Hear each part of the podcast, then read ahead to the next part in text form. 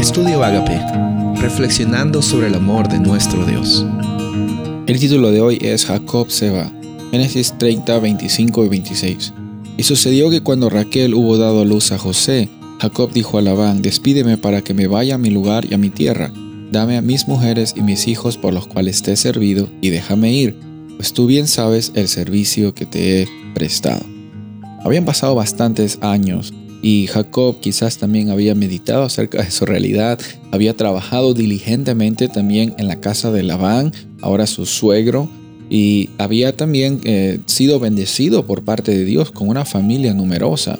Después eh, encontramos ahora que Jacob eh, decide irse, decide salir de esta interacción con Labán y, Labán le, insiste en que se quede, le insiste en tengo que, qué es lo que te doy para que te quedes. Y finalmente había sido ya eh, lo último para Jacob. Él ya no eh, había ah, pensado quedarse tantos años en la casa de Labán. La única razón por la cual él estaba allí era para encontrar una esposa.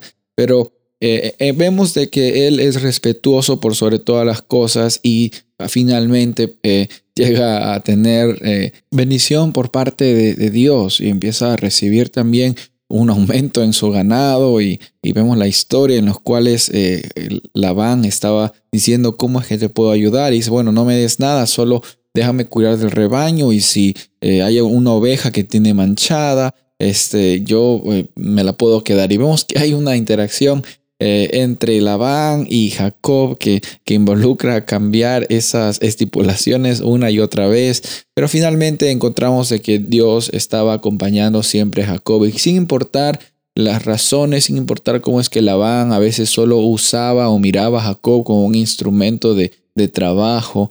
Eh, sabemos de que Jacob sabía quién era. Sabemos de que también él quizás no tuvo las mejores decisiones.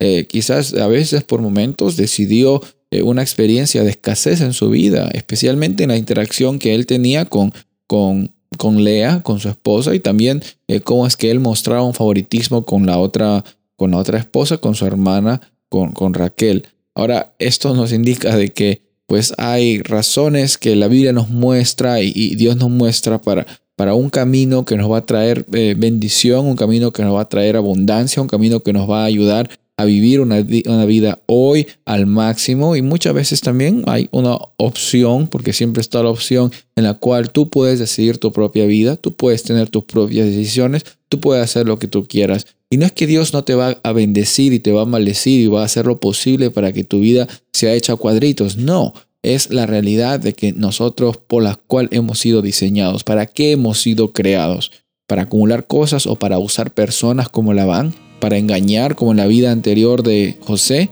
para, para traicionar a las personas. No, estamos sido, hemos sido creados para mostrar a otros la gloria de nuestro Dios. Hoy día tú también tienes la oportunidad de, de decidir eso y sin importar las circunstancias en que te encuentras, proclamar su nombre y hacer de que Él sea conocido, incluso en los momentos complicados. Jacob se mantuvo fiel al Dios del pacto y tú también puedes vivir esa misma experiencia hoy. Soy el pastor Rubén Casabona y deseo que tengas un día bendecido.